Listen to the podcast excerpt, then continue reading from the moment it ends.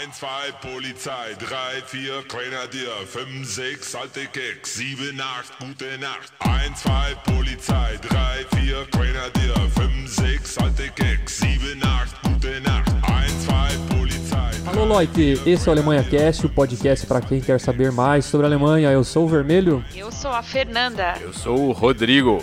Sou a Tati, mas para os alemães eu sou a Tatiana. pois então, pessoal, hoje o podcast sobre alugando um imóvel na Alemanha. É, muitos ouvintes perguntaram, mandaram mensagens sobre esse tópico, querendo saber mais como é essa tarefa de alugar um imóvel na Alemanha. Parou, parou, parou. Pessoal, nosso episódio sobre alugando imóvel na Alemanha ficou bem extenso. Decidimos dividi-lo em duas partes e nessa primeira parte vamos falar sobre as características e diferenças entre os imóveis no Brasil e na Alemanha. Na segunda parte do podcast, a qual publicaremos em breve, entraremos em mais detalhes sobre como funciona o processo de busca e locação do imóvel em si. Fique agora então com a primeira parte do podcast. Então aí, lembrando nosso site alemanhacast.com.br, nosso e-mail podcast@alemanhacast.com.br, nosso link no iTunes, favor deixar um joinha lá para nós, instagram.com/alemanhacast, Facebook e agora a gente também tem o Patreon. Ei! Ei! Gente. Exatamente, é. A gente precisa montar servidor, comprar equipamentos, dar uma trabalheira montar o podcast aí para vocês. Então agora a gente criou uma conta no Patreon, patreon.com.br alemanhacast, onde lá você pode doar a partir de um dólar por mês e contribuir com o nosso projeto. O endereço é patreon.com.br alemanhacast. Deixe seu comentário no site, divulgue para seus amigos e vamos para o pauta.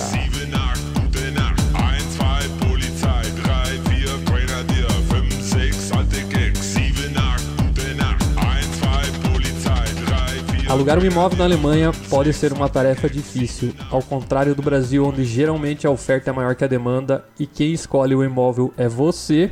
Na Alemanha é geralmente ao contrário. Quem escolhe quem irá morar no imóvel é o proprietário do apartamento. Você pode estar se perguntando, como assim? Sim, caro ouvinte, para alugar uma casa, um apartamento, não basta ver apenas o anúncio, entrar em contato, comprovar renda, achar um fiador, fazer a vistoria e assinar o contrato. Aqui tem um pouco mais de coisas para serem feitas, algumas delas inusitadas para nós brasileiros. E vocês aí, pessoal, o que, que vocês acham dessa tarefa de alugar um imóvel na Alemanha? É uma tarefinha ingrata né? Trabalho danado, você dá tiro para todo lado, mas a taxa de sucesso é baixíssima no final das contas. Bom quando alguém responde você. Né? Já é um ganho, quando você consegue uma resposta, um convite para visitar um apartamento, já é um grande avanço quando nós fomos visitar o primeiro apartamento que a gente achou no jornal, quando a gente chegou, tinha que marcar um horário e tinha uns seis casais. Tinha um casal alemão que uma mulher foi com a gente, ela falou assim: é, ele tem, vai ter preferência. A gente no outro dia já recebeu a recusa que a gente não foi aprovado.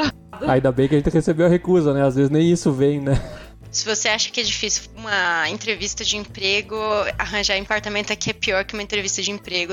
Desde a sua roupa, da sua postura, do seu cartão de visita. É uma, é uma, é uma pior do que você conseguir um emprego aqui. É, o que eu falo, né? Que quem acompanha o podcast aí já acompanhou todo o processo aí de procurar emprego, fazer entrevistas, a coisa toda, e você chega aqui, vai procurar um imóvel, mais entrevista. Então, é, não é fácil não. Eu só vou colocar uns panos quentes aqui, como sempre faço, que a gente vai passar aqui nesse episódio a nossa visão sobre a locação de imóvel. Com certeza em outras regiões da Alemanha, possivelmente há práticas ou detalhes que serão diferentes. Mas o que, que a gente quer mostrar para vocês aqui é o que a gente passou e o que a gente teve aqui como experiência para alugar um imóvel. A dica principal, na verdade, além de, né, de todos os tópicos que nós vamos tocar aqui, você tem que entender como é que a brincadeira funciona aqui, na verdade, né? Eu mesmo era, era meio. Eu, eu recusava um pouco, eu era meio resistente a isso no começo. Não adianta você chegar achando que vai mandar e-mail em inglês pro, pro, pra galera, porque você trabalha na Bosch e tal, e vai receber um monte de resposta, todo mundo doido pra arrumar um apartamento pra você, né? É, muito tiozinho aí que é cheio de apartamento, o cara não, não vai nem entender seu e-mail para começar. Então você tem que entender mesmo como é que funciona, que tipo de, de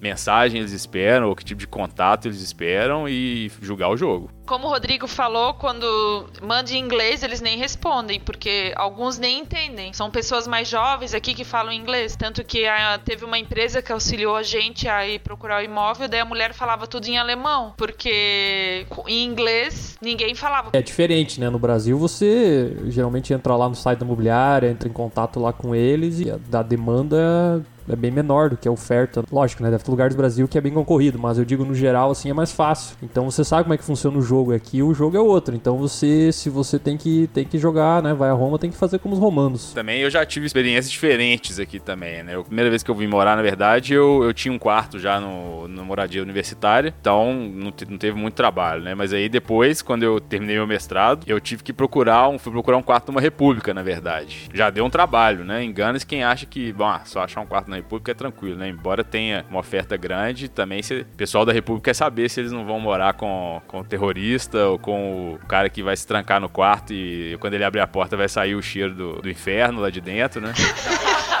Teve essa primeira busca de um quarto em República, depois eu tive que procurar apartamento para morar sozinho aqui em Stuttgart, que aí foi quando começou a diversão, na verdade, né? Aí foi realmente o, o o hardcore de busca de imóvel na, na Alemanha, né? É, depois, então, eu, eu morei uns, uns, anos no apartamento sozinho. Nós vamos entrar em detalhes da busca depois. Mas eu fui resolvi mudar de novo porque minha esposa estava para vir para Alemanha, né? Então eu tive que buscar outro tipo de apartamento e entrar de novo na brincadeira no mercado selvagem. Já tinha mais XP, não quer dizer que é fácil, já vai mais preparado, mais armado, mas mesmo assim é trabalhoso. É, pessoal, mas não é para se assustar aí, com bastante paciência e algumas dicas que a gente vai dar, o processo pode ficar um pouco mais fácil.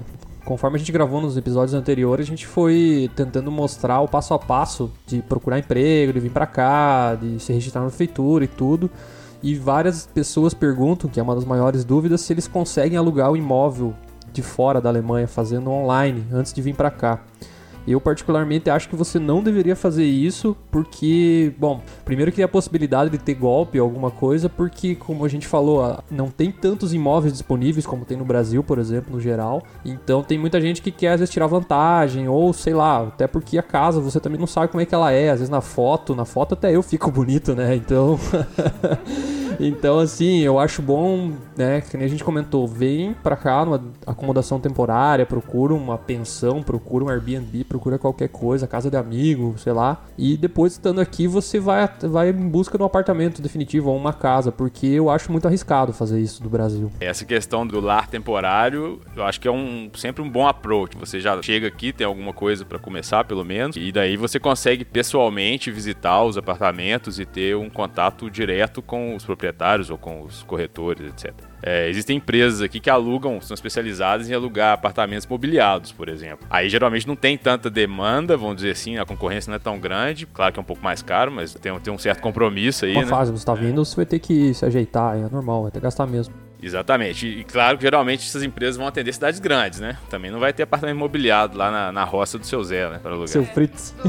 É, antes a gente vir para cá, a gente procurou no Facebook apartamento. Lembra que tinha umas pessoas oferecendo apartamento imobiliado? Daí até embaixo eles falaram que isso era golpe. Era um grupo de brasileiros que a gente tava. Ah, eu ofereço um apartamento imobiliado, depositar o valor de três aluguéis, você chega aqui e tá tudo pronto. Daí a gente foi ver isso era um golpe. Tem um colega nosso que chegou faz pouco tempo, ele até perguntou perguntou pra ti porque ele achou um parecido, né? Ah, sim. Até ele deu risada, né? Ele falou, esse cara tá de golpe. Ele falou, vai querer enganar brasileiro, rapaz? Tá, tá o quê? Tá achando o quê? Na procura de imóvel, tem um golpe clássico aqui na Alemanha. Geralmente você vê um imóvel com, com foto, assim, de showroom. Você vê, parece foto de, de propaganda de imóvel. Não, o cara tirou do, do catálogo do Ikea, né? Tudo brilhando e aí geralmente a localização é sensacional, ou seja, você tá doido pra assinar o contrato já. Preço é abaixo do, do da média do mercado. E aí, quando você escreve escreve, geralmente tem nome, tem e-mail por trás, você escreve, o cara te responde, geralmente com a mesma historinha, que ele é tipo um médico, diplomata, príncipe, papa, qualquer coisa importante ou que dê credibilidade. E ele morava aqui ou mora na, no, no Reino Unido, sei lá, e tinha um apartamento aqui para a filha estudar que a filha ou terminou os estudos, ou desistiu, ou alguma coisa assim, e o apartamento tá fechado. Então que ele tá querendo passar para frente, o apartamento tem tudo, tem internet, tem. Só, falta, só falta falar que tem até, sei lá, empregado doméstico pra você lá dentro. E aí, geralmente ele pede uma taxa, assim, de um depósito inicial para te mandar as chaves para você ir lá conhecer e tal. Esse, esse aí é balela. É, pessoal, tem que ficar esperto. Mas aqui, ó, concluindo o bloco, não é, não é tão desesperador assim, tá? A gente fala um monte de coisa ruim aqui. Fica tranquilo que você vai conseguir alugar a sua casinha. Sim, sim, não é impossível. Eu tenho certeza que quando conseguir vai ser um lugar que vocês vão se sentir confortáveis, um bom lar. E é um belo hobby, você gasta tempo pra caramba. É bom que você acha um hobby, né? Cada um encara as coisas como quer, né?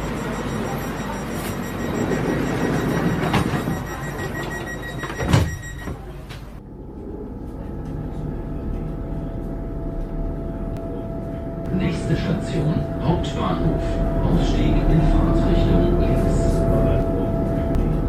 Mas como são as casas e apartamentos na Alemanha? Tem muita casa velha, muito imóvel antigo. Mas nem sempre quer dizer que é mal cuidado também, né? Os caras fazem muitas reformas aqui. Inclusive tem várias obrigações de manutenção, de apartamentos e tal. Né, claro, não é incomum você ver imóvel aqui de 50 ou 60 anos ou mais, né? Na verdade, inclusive alguns bem mais de 50, 60 anos. Muitos você olha por fora, assim, parece a mansão mal assombrada. É, não, isso é muito estranho. Pra mim é muito estranho isso.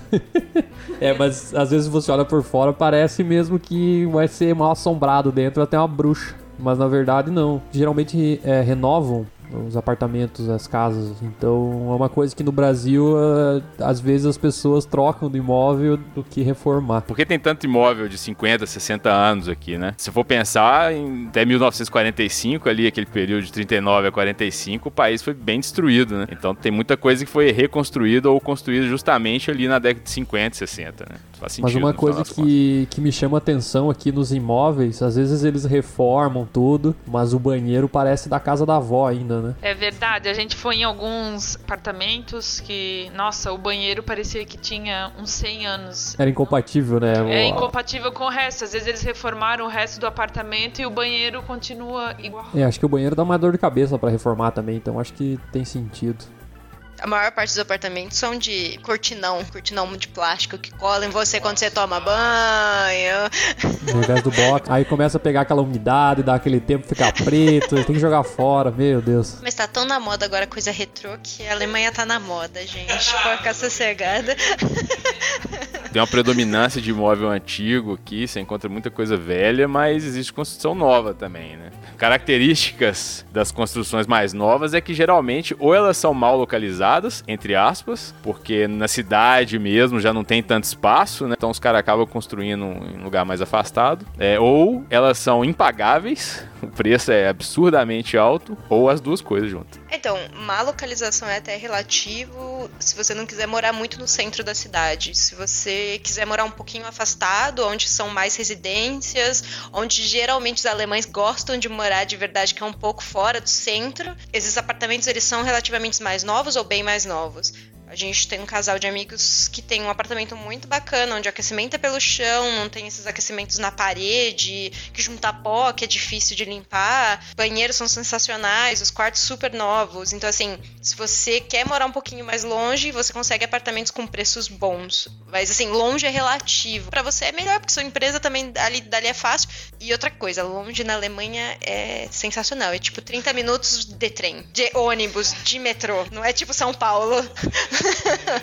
Rodrigo, eu preciso da sua ajuda pra entender essa tal da divisão dos Zimmer. Como assim, um cômodo e meio? Eu divido a outra metade com o vizinho? Como é que funciona esse negócio aí? Esse esquema é bom mesmo, na verdade. É, assim, eu também custei aprender e eu até vou confessar que eu pesquisei para entender o que, que é meio de cima, é, formalmente, né? A definição formal da coisa. É, na verdade, o que eles contam aqui são cômodos. Não é igual no Brasil que a gente conta quartos no sentido de dormitório. Assumindo que todo imóvel tem uma cozinha e uma sala, por exemplo. Isso, né? é, na sala não, né? A sala, na verdade, é um cômodo. Então, na verdade, a cozinha, eles partem do pressuposto que há uma cozinha, claro, e banheiro. Isso não entra na conta. Mas se eles chegam e falam assim, ah, você está alugando um apartamento de três cima, isso quer dizer que você vai ter dois dormitórios. No Brasil, a gente costuma falar isso é um apartamento de dois quartos, na verdade, né? A gente não conta a sala. E essa conotação aí de meio quarto, né? Dois e meio, três e meio é bacana. Meu apartamento antigo, por exemplo, antes da gente se mudar pro atual, ele tinha dois e meio quarto. E assim, né? A gente tinha então uma sala, um dormitório e um canto. Aquele canto onde tinha a mesa era meio de cima.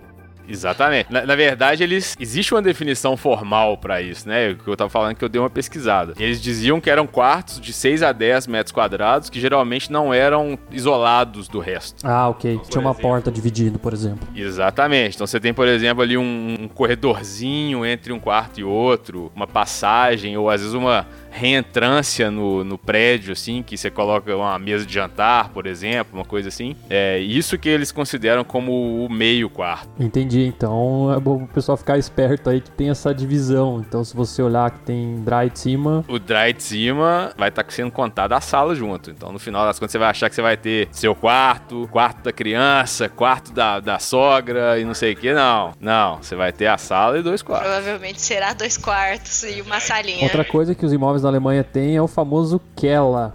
E não tô falando daquela Bia. Se bem que tem Kella, tem Bia no Kella sempre, né? Pelo menos um, um alemão que se preze tem que ter. Esse é o nosso famoso porão.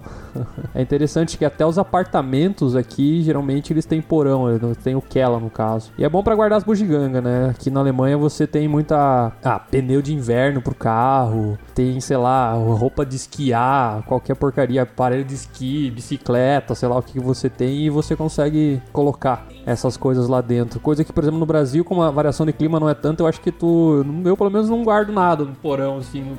Aliás, no meu apartamento nem tinha isso, né? Mas na minha casa lá com meus pais tinha, sei lá, um martelo, chave de fenda. sei lá Mas eu acho que relativamente as casas no Brasil são maiores, por isso que falta um certo espaço. E eles acabam usando esse Keller como parte de, de armazenamento das coisas normais deles. Como o Vermelho disse, é você guardar roupa. Como eles têm que trocar completamente o armário, porque, por exemplo, agora a gente tá entrando numa fase de inverno. As roupas de verão simplesmente você não vai usar. Sim, você não vai usar nada, nada, nada. Nem blusinha de manga curta você usa mais. Porque é muito frio. O que, que você faz com isso? Se você não tem espaço, as casas são pequenas, os, os armários são pequenos. Não é que nem no Brasil que a gente tem um espação. O que eles fazem é, eles armazenam essas roupas dentro dos kellers e trocam o armário para as roupas de inverno. Então eles trocam tudo. Então esses kellers acabam sendo áreas de armazenamento mesmo deles, da parte normal da casa. Isso é muito bacana. E uma, uma questão interessante aqui é que, como diz- diria o sábio, existem Kellers e Kellers.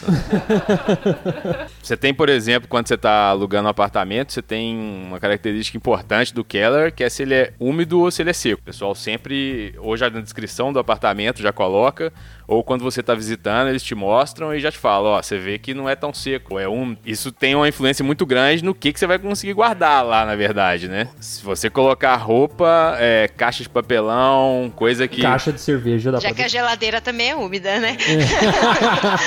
Se você deixar roupa, caixa de papelão, vai pro saco. Vai mofar, vai ter trabalho depois. Existem alguns outros, uns tipos diferentes de Kella, vamos dizer assim. Por exemplo, às vezes parece até um apartamento no subsolo. O pessoal tem até carpete no chão e o pessoal usa de o que eles chamam de Hobbyraum, que seria um, um quartinho. Você pode usar de escritório, você pode usar de, o próprio nome diz em alemão, como sala de hobby lá pra você fazer seu origami, sei lá, o que você tá afim de fazer lá de hobby no seu quartinho. Inclusive, muita gente, o cara tem tanto hobby ou tem tanto bagulho pra, pra guardar que aluga um keller externo. Às vezes ele já até tem um, mas você consegue procurar na internet é, gente que tá alugando dele, porque às vezes tem mais de um, tem espaço sobrando ou etc. Você consegue ir atrás de, de mais espaço de keller, É, então, uma pra amiga você. nossa ela tem um apartamento que tem o Keller, que tem essa sala de hobbies e ainda tem uma região em cima que ela pode ser usada como lavanderia, que é outra coisa que aqui nos apartamentos não tem, né? Que é uma lavanderia. Quando você tá lendo o apartamento, você tem que entender tudo que ele vai te fornecer a mais. E a garagem? Apartamentos mais novos geralmente tem garagem no próprio prédio. Geralmente subterrâneo, igual a gente tem no Brasil mesmo. Existem alguns imóveis, al- alguns, vamos dizer, algumas vizinhanças, alguns bairros, onde eles construíram garagem depois, né? Eles chegaram, tinha um monte de prédio antigo e o bloco às vezes é, é grande, no meio às vezes inclusive tem, tem como se fosse um parquinho assim, com mesa de ping-pong, coisa de criança brincar. Os caras pegam e metem uma garagem puxadinho, mete uma garagem embaixo do parquinho, por exemplo. Você vê muito isso no meio de cidade, essas garagens subterrâneas. Se você mora num apartamento, né, como a gente falou desses da década de 50, 60, que não tem garagem, a solução é rua mesmo, não tem muita opção. Pelo menos um alívio que você pode ter que você consegue se registrar, registrar o seu carro na prefeitura como morador daquela região, e aí você paga só uma taxa anual, que geralmente não é muito alta, dependendo da região, e consegue, você ganha um papelzinho que você deixa lá no painel do carro e você para com o morador. Então você não precisa lá de pegando parquímetro lá, pagando de hora em hora, tendo aquela dor de cabeça toda. Bom, É engraçado porque de noite, quando as pessoas estão em casa, tem um monte de carro na rua, né? No Brasil, quando tu vê um monte de carro na rua, pô, tem uma festa aí, né? Não me chamaram. Aqui não, é porque o pessoal tá em casa e, e deixa ali. Uma diferença, eu não tenho carro, mas eu acredito que deve ser meio chato você não ter uma garagem fechada, principalmente no inverno, quando tá muito frio e neva e congela vidro e sei lá, e daí de manhã cedo você tem que lembrar que você tem que ir lá dar uma raspadinha no vidro do seu veículo antes de ir para o trabalho. Outra vantagem de você ter uma garagem também é na questão de busca de vaga. Existem regiões, aqui em Stuttgart, por exemplo, você pega o oeste da cidade ali, densidade populacional é enorme. Quase todo mundo tem carro. Por mais que a infraestrutura de transporte seja muito desenvolvida, quase todo mundo tem carro. E aí, se você quiser parar o carro entre, sei lá, 9 da manhã e 4 da tarde, é sossegado. Agora, se você quiser parar a partir de 4, 5 horas, já começa a guerra, né? E se você chegar em casa um dia mais tarde, sei lá, saiu do trabalho, foi pra academia, aí chegou em casa às 9, meu irmão, você vai parar longe. E aí tem um outro ponto também, a garagem aqui ela é quase vista como imóvel. Né? Você consegue comprar uma garagem. Você não pode não tem nada a ver com o prédio onde está a garagem. Ou às vezes é um próprio parking, né? uma, uma dessas garagens subterrâneas aí que não, não pertence a um prédio só. Você consegue comprar uma vaga como se fosse um apartamento. Você paga ali na faixa de 15, 20 mil euros, claro, depende da localização e da idade, etc. E ou você, claro, pega para uso próprio, ou você aluga ela e vai fazendo sua grana ali, 100 euros, 150 euros por mês, sossegado. E até alguns moradores têm garagem, mas eles não utilizam a garagem para guardar o carro. Aqui no prédio do lado do nosso tem um morador que ele tem carro, só que ele não guarda o carro na garagem. A garagem é cheia de móveis, é, outras coisas, e o carro fica na rua e a garagem ele utiliza para outras coisas. Então a gente fala aqui apartamentos e prédios, mas na verdade aqui, pelo menos na região que a gente mora, é um pouco diferente. Eles são uns prédios pequenos, vamos colocar assim entre aspas. Geralmente são uns prédios pequenos de 3 a 4 andares, é, onde tem alguns apartamentos. Dá uma certa impressão, você olhando de fora, que é uma casa, mas na verdade tem lá 3, 4, 5, 6 famílias morando no mesmo imóvel. O último andar aqui, há uma outra diferença, é que geralmente o andar que a gente teria como sótão no Brasil, o último andar, o teto do imóvel, eles aproveitam. Então, no caso, o último andar, geralmente eles aproveitam para fazer um imóvel lá também. Esse último andar aí tem algumas, alguns detalhes. Além de você ter aquela parede que não é reta, que ela é curva por causa do formato do telhado da, do imóvel, acaba que, por exemplo, a calefação, a- você tem que gastar mais porque você está direto no contato com o frio, então é um pouco diferente do Brasil. Geralmente es- esses imóveis no, no último andar são um pouco mais barato o aluguel, porque justamente você perde muito espaço e às vezes fica muito ruim de você colocar uns móveis, por exemplo. Então, é, essa questão dos telhados aqui, não só tem casa com telhadinho em formato de V, ao contrário, vamos dizer assim, mas tem várias, principalmente casa de, de moradia, né? Que é basicamente para poder escorrer melhor, né? Escoar melhor neve, gelo, etc. Que, que acumula no inverno, por exemplo, né? E aí não se, parecer um inverno daqueles cabulosos que neva metros, não fica aquele peso da neve, gelo em cima do- da sua casa, podendo ceder o telhado. Então daí nesse ângulo fica mais fácil para neve, vamos dizer, cair lá de cima do telhado e não ficar tanto peso em cima da, da estrutura. O Vermelho comentou a respeito do- da temperatura, né? do- do- da calefação, na verdade, desses apartamentos no sótão. Você tá direto, sua suas paredes estão em direto contato com o frio, então geralmente você gasta mais calefação. Por outro lado, tem o verão É, também, né? lembrado, o bem. sol tá em direto contato com a sua parede também. Por mais que tenha um isolamento ali, você tá muito próximo do, vamos dizer, da interface externa. Então, assim, eu morei num apartamento desse tipo. Eu chegava em casa às vezes à noite e as paredes estavam quentes. Você encostava na parede, ela tava aquecida. Parecia que tinha um aquecedor rolando lá atrás. Você, cara ouvinte aí brasileiro, que já subiu no telhado, né, no sótão da sua casa pra mexer na caixa d'água, assim, alguma coisa desse jeito, durante o verão, vamos dizer que o calor é próximo daquilo, viu? É quente pra caramba. Então, o Rodrigo falou ali, tem que levar em consideração isso. Geralmente o aluguel é mais barato, uma porque é o último andar, você vai ter que subir mais escadas, e outra porque você vai gastar mais a calefação e no verão provavelmente vai ser mais quente. E aí você tem mais um, mais um quesito ainda, quando você mora nesses lugares com inclinação do teto, é que muitas vezes você tem que comprar móveis de tamanhos específicos, né? Você não pode ir lá querer meter aquele armarião de 2,50 metros no seu quarto, sendo que seu teto vai descendo e no final ele tem um metro de altura, né? E se você for alternar ainda, vamos supor, você morou no Dargeshore, seus móveis já estão todos encaixados ali. Agora você vai morar num apartamento que tem 3 metros de pé direito. Vai ficar parecendo um apartamento de anão, com, os móveis lá depois. Pega dois armários e coloca um em cima do outro. Isso, e além de você ter que comprar um capacete de bicicleta, porque você vai bater a cabeça, viu? você, você esquece toda hora que aquele teto é menor. E outra coisa diferente também que normalmente os apartamentos aqui não tem elevador. É, a gente tem alguns amigos que a gente vai visitar no quarto, quinto andar, tem que subir escada. É sem É, elevador. no frio já, já dá uma preguiçinha de sair de casa e depois saber que tem que descer cinco andar de escada. É, é uma preguiça, sim, né? sim. Tanto que eu falei pra ele, quando a gente mudar, um dos pré-requisitos é ter elevador, ou se não ter, a gente vai morar no primeiro ou segundo andar, porque ficar levando compra na escada, gente.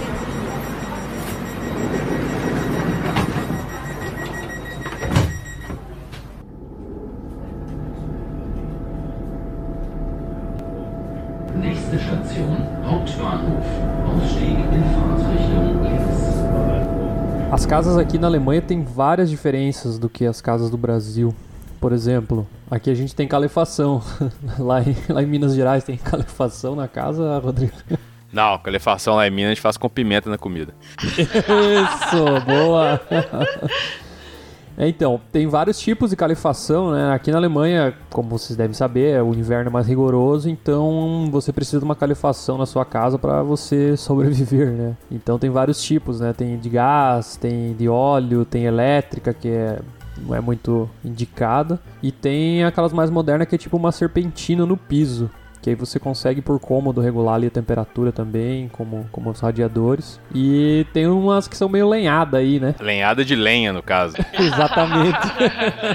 Existem, vamos dizer assim, basicamente dois tipos. A prime- A primeira classificação talvez seria é um aquecimento central para o prédio ou ele é por apartamento, né, por exemplo. E aí você tem o central, geralmente você tem uma caldeira no porão, por exemplo, que fica lá queimando lenha, óleo, sei lá, é, cadáver, se quiser queimar lá pra, pra esquentar, pra esquentar a água e distribuir a água pro, pros apartamentos. Às vezes você vai se deparar buscando apartamentos, você se deparar ah, o tipo de aquecimento, que é um, um tópico que sempre aparece né, em qualquer anúncio, ah, como é o aquecimento do apartamento. Então, às vezes você vai se deparar com a expressão ou com, com o termo Fernwärme, que seria traduzindo ao pedalete, seria um calorzinho vindo de longe. É um sistema que eles têm aqui que usinas de, geralmente usinas de energia mesmo, termoelétrica, por exemplo. Então eles geram a energia, né, queimando carvão, por exemplo, e uma parte do calor que é gerado, eles, eles esquentam água lá mesmo, a própria água que refrigera a usina, ela é transferida, transmitida por tubulações e é usada para esquentar o ambiente na, na cidade que tá lá do lado. Mas usina, uma exemplo. observação aqui que eu não posso deixar passar, eu que, que sou do sul do Brasil, eu passava mais frio lá do que aqui.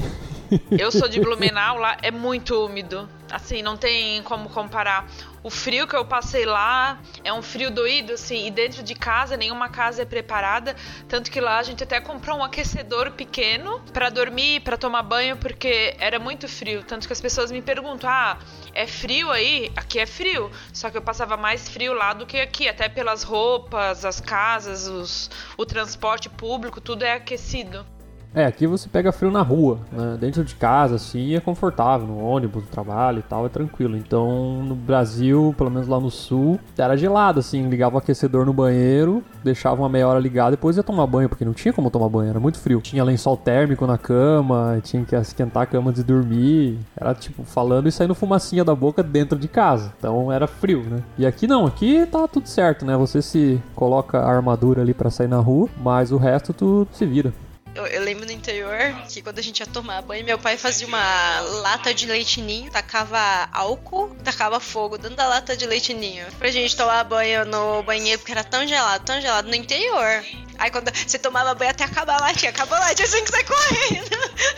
Porque não aguentava do frio. A gente falou de frio, frio, mas o verão também às vezes é meio quente aqui, né? E como é que é essa questão aí? Ar-condicionado na empresa, fresquinho. Fresquinho. Tem tudo menos fresquinho. Empresa, existem alguns escritórios, alguns prédios aqui. Não vou nem falar mais modernos, não. Se for pensar no prédio da nossa empresa mesmo, ele é relativamente moderno. Só que simplesmente foi deixado de lado o quesito ar-condicionado. Então, quando esquenta, Esquenta de verdade no escritório. E aí você não tem escapatória, cara. Não adianta abrir janela, é até pior abrir janela, porque lá fora tá mais quente do que dentro. Lógico, né? Os meses de calor não são tantos quanto no Brasil, mas quando dá calor, geralmente é calor mesmo. E você não tem ar-condicionado em todo lado aqui no Brasil. Então é ventiladorzão mesmo. Leva o ventilador, liga o ventilador da empresa e é Um isso. dos melhores lugares pra você ficar em Stuttgart, pelo menos, quando tá fazendo calor, é dentro do metrô. Dá vontade de sentar e ficar passeando dentro do metrô lá, porque tem ar-condicionado e lá é sossegado. É, outro ponto diferente aqui, geralmente não tem ralo. Por exemplo, na sacada não tem ralo, ou no banheiro só tem o ralo do chuveiro mesmo. Então você tem que ficar meio esperto aí. Se você quer lavar com balde, alguma coisa, às vezes você pode se Isso pra complicar. mim foi terrível quando eu cheguei. Mas assim, terrível. O que que Porque pra fez? gente limpar algo é jogar água, é esfregar sabão e esfregar um rodo, uma vassoura. Você tá falando limpeza Sou brasileira. uma brasileira. E aqui eu queria limpar o meu banheiro. Só que aqui não tem ralo. Então, assim, tem gente que eu escutei relatos que jogou água e só percebeu que não tinha um ralo depois. E como que você vai fazer pra tirar a água? Então, assim, o que você aprende aqui é utilizar mil produtos químicos que você acha no mercado. Cada dia você compra um novo pra limpar o seu chão. E a sua sensação é sempre que não parece que não limpou direito. Porque você precisa de uma água. Então, isso é meio difícil. Pra mim, é o que eu sofro até hoje. Eu lembro quando eu cheguei que fui limpar o banheiro a primeira vez, daí tem uma amiga que mora aqui na Alemanha há 20 anos, daí eu liguei pra ela, onde é que tá o ralo? Como é que eu vou limpar o banheiro? Dela assim, como assim ralo? Daí eu falei, ralo? ralo? Eu tenho que lavar o banheiro? daí ela assim, não, não precisa de ralo, porque ela já mora aqui há tanto tempo que pra ela já é normal não ter ralo. Só que eu sempre falo pro vermelho, eu acho que eu posso, se eu morar aqui o resto da vida, eu ainda vou sentir falta do ralo. Não, se a gente construir uma casa, vamos fazer ralo. Chamar o engenheiro e falar, eu preciso de ralo. Não, isso é sensacional, porque não importa nem a varanda, né? A gente tem uma varanda, a varanda não tem um ralo. Como a varanda não tem um ralo? E a varanda que é um lugar que suja bastante, que pega Sim, sujeira de, da cai rua. água quando chove. Então, assim, como que funciona o negócio? E funciona. Não sei como, mas funciona. Mas assim, eu acho que não fica igual brasileira, tipo, de jogar água. O meu banheiro, tipo, eu limpo e parece que falta, né? Um outro tema que é super interessante, que no Brasil pra gente é muito chique, é ter banheira, né? Nossa, no Brasil é. Ai, eu tenho uma banheira, eu vou tomar um banho de banheira. Aqui todos os banheiros quase têm banheira, a maior parte você encontra banheira. Você quase nunca usa ela como banheira de verdade, é bem difícil. É, é trabalhoso, somente pros meus pais, por exemplo, quando eles vêm visitar a gente, pra entrar na banheira são banheiras super altas, então escorrega, é perigoso, então você tem que tomar muito cuidado. E além de tudo, você tem que limpar ela, né? Eu tenho todo um processo meu de limpeza, de tipo, jogar cândida, produtos iguais à cândida que eles têm aqui, mil produtos, e deixo agindo até terminar a casa. Lembrando que aqui faxineira é coisa de luxo, né? Então você vai limpar a sua casa.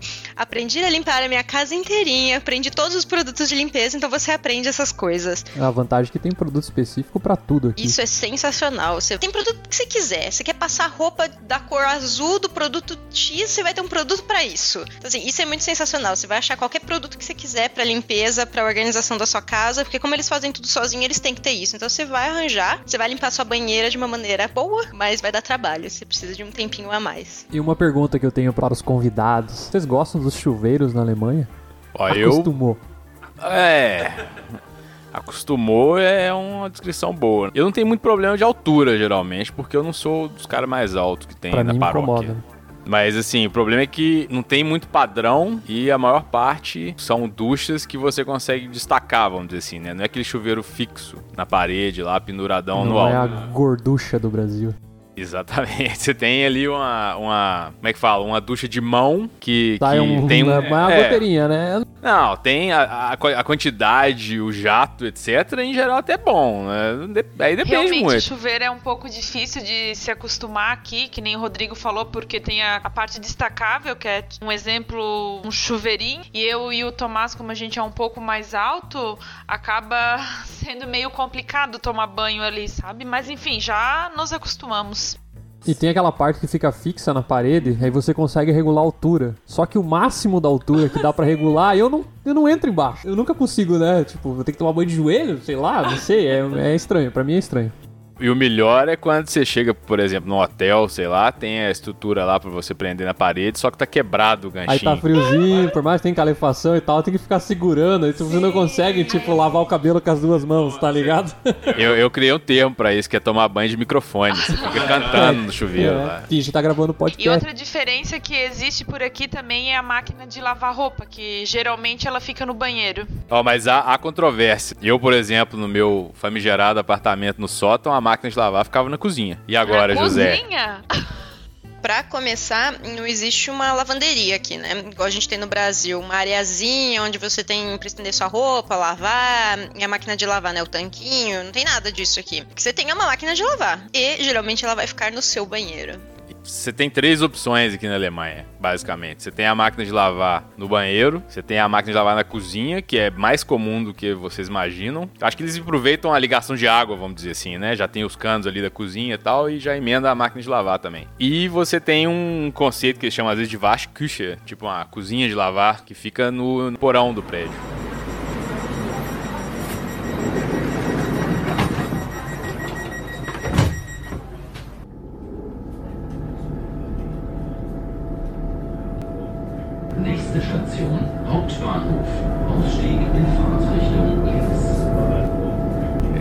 Conceito muito bacana aqui na Alemanha que vai surpreender bastante gente ainda, que é o chamado Frankfurter Bad, que é tipo banheiro de Frankfurt. Que às vezes você chega para visitar um apartamento geralmente mais antigo, acho que era um, um estilo, sei lá, um- uma determinação de, dos anos, sei lá quanto, começo do século XX.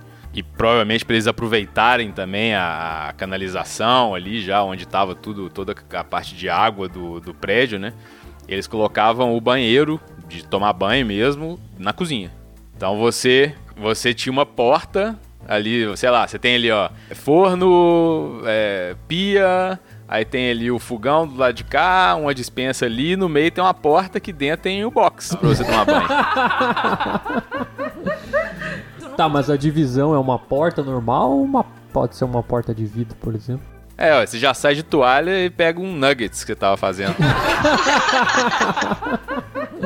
Existe até caso de ter porta de correr, separando ali a cozinha do, do, do seu box ou da sua banheira. Às vezes é E esses banheiro. alemães aí, viu? Te contar, viu? Eles não tem pudor mesmo, viu? Outro ponto diferente são as cozinhas. Por mais que a cozinha esteja ali montada e, vamos dizer, aparentemente embutida no imóvel, não necessariamente quando você vai alugar ele, ela está inclusa no valor. Você tem que comprar a cozinha do ex-morador. Tem casos que, por exemplo, o nosso já estava incluso. Mas já vi de pessoas que foram alugar e o ex-morador que estava deixando o apartamento vendeu a cozinha para um novo inquilino. É bem comum essas geladeiras pequenas aqui na Alemanha. Para nós brasileiros tem aquela geladeira grande de 200 e não sei quantos litros. E aqui são, são pequenas. E além de ela ser pequena, às vezes ela tá escondida. Elas ficam dentro de armários. Você chega na cozinha, você não vê nada. Você não vê máquina de lavar, você não vê geladeira, você não vê nada. Você fala, ó, mas cadê? Só tem fogão e o restante. E na verdade elas estão tudo dentro dos armários e são literalmente parecem armários. Elas estão todas escondidas. É muito engraçado isso. É, isso é interessante. Eles colocam como se fosse uma um chapa de madeira na porta de metal da geladeira e conectam as duas e você olha, parece um móvel. Aí tu abre o móvel, tem uma geladeira dentro, ou uma máquina de lavar. Falando em cozinha, o que, que vocês acham da água na Alemanha? É boa? Para começar, você pode tomar ela de qualquer torneira, né? Você vira e mexe, vê gente enchendo a sua garrafinha no banheiro. Mas ela toma água da torneira do banheiro. ah, então tá tudo bem, né? Bela observação. É que a água aqui na Alemanha tem muito cal, então ela é um pouco diferente, assim, ela tem um sabor um pouco diferente do nosso sabor de cloro no Brasil. Ela tem um gosto estranho, eu particularmente não gosto. Eu comprei um filtro e sempre passo no filtro antes de beber, assim, não que é intragável, mas eu prefiro sem aquele saborzinho de cal. E a questão da cal tem a ver com a origem da água, na verdade. O que, que você faz? Geralmente você vai encher a sua máquina de café, por exemplo. Você vai esquentar água para fazer um chá. Você vai esquentar água de toda maneira. E não você... Então você pega a própria água da, da torneira para encher sua máquina de café. O que, que acontece? Como ela tem muito cal, isso vai acumulando nos equipamentos. Pega esses, esses é, aquecedores de água para fazer chá, para ferver água e tal. Vai gerando uma crosta branca naquele negócio. Então, por isso que é, é- muita gente acaba comprando filtro, né? Igual o, o vermelho falou. Inclusive para preservar os, os O aparelhos. meu ferro que eu ferrei ele Conta pra nós aí, Tati, o que você fez com o ferro? Então, eu coloquei água normal, porque tem um tal de antical no ferro. O ferro já vem meio preparado para isso, mas ele não é 100% preparado para isso. O que acontecia? Eu ia lavar, o cal ficou encostado na parte de baixo, onde sai o vapor. Então, cada vez que eu lavava minhas roupas, minhas roupas ficavam inteiras brancas de cal. Elas saem fácil, não mancha minha roupa, mas fica cheio de pedrinha. Então, você tem que ficar limpando. E aí, aqui eles vendem, como eles vendem coisas para qualquer coisa, eles vendem produtos para você colocar no seu próprio ferro para não ter problema com cal. Outra diferença que tem nos imóveis aqui na Alemanha é que muitos têm como se fosse um hall de entrada. É um local onde você pendura seu casaco e tira seu calçado, porque dizem que é falta de educação entrar de calçado nas casas da Alemanha. É, isso aí, na verdade, no Brasil, você costuma entrar na sala. Né? Você abre a porta do apartamento, assim, você cai direto na sala da pessoa. Aqui, geralmente, você de fato entra num cômodo intermediário, onde você tira o sapato, pendura a jaqueta ali, que se bobear, ainda entra um meio cima ali na sua conta do, do apartamento. E é um costume até grande essa questão de tirar o sapato, porque geralmente quem acaba limpando o apartamento é você mesmo. Se você puder evitar que ele suje muito rápido, você tenta tomar todas as medidas possíveis para não ter que ficar limpando com muita frequência. Lei da preguiça. Então eles acabam cuidando um pouco mais porque é você que vai limpar e então tem todos os detalhes aí que é um pouco diferente. Mas se tem uma coisa que me incomoda, que eu fico com medo, até agora eu não tive problema, são as fechaduras. Fechadura que eu digo a principal, né? Da porta principal da entrada da casa, do apartamento. Elas geralmente só abrem por dentro, ou seja, não que, que você não consiga abrir pro lado de fora, mas eu digo o trinco, ele só gira na parte interior da fechadura. Então, se você sai de casa e esquece da sua chave dentro. Conosco já aconteceu. Culpa do Rodrigo. Culpa minha é questionável, de quem foi a culpa. Mas nós vamos entrar nesse mérito aqui agora. A questão é que você tem que ter uma rotina muito bem definida de pegar sua chave, deixar ela no lugar que você vai ver, para você não largar ela para trás. Isso com visita costuma ser um problema crítico. O cara vem, não tem esse conhecimento, vem do Brasil descuidadão lá, você dá uma chave pro cara da sua casa para ele poder entrar e sair, ele, opa, esqueci a chave, saiu, trancou, às vezes deixou a chave de dentro, saiu, fechou e muitas fechaduras, se a chave ficou nela do lado de dentro, você não consegue abrir com outra do lado de fora não, meu amigo. E aí é só o chaveirão que vai te custar ali uns 70, 80 euros. Você vai euros. ficar para fora que nem a gente ficou. O pessoal sugere até você incluir isso no seu seguro. Então fica a dica aí para nossos ouvintes aí, quando for fazer o seguro, pergunte porque uma esquecida da chave ou uma vez que você perder a sua chave, acho que vai pagar o seguro por muitos anos. E outra coisa que, que os apartamentos da Alemanha não tem é churrasqueira na sacada. Essa aí eu tive que rir, viu, galera? Eu acho que em, em Belo Horizonte, tirando um apartamento muito moderno com o famoso espaço gourmet, que tá tão em moda ultimamente, eu nunca vi uma churrasqueira na sacada. Isso é coisa de Catarina, Não, gaúcho. o luxo já é se ter uma sacada aqui, né? Vamos lá. Aqui em casa a gente tem uma sacada e ela é muito útil, principalmente, por exemplo, hoje deve ter cerveja ali fora, gelando. A geladeira é pequena, mas a sacada é grande, então dá para deixar ali. Pelo menos no, quando tá frio, você consegue gelar a cerveja na sacada. É, a temperatura lá fora de um grau deve estar tá mais gelada que a sua geladeira.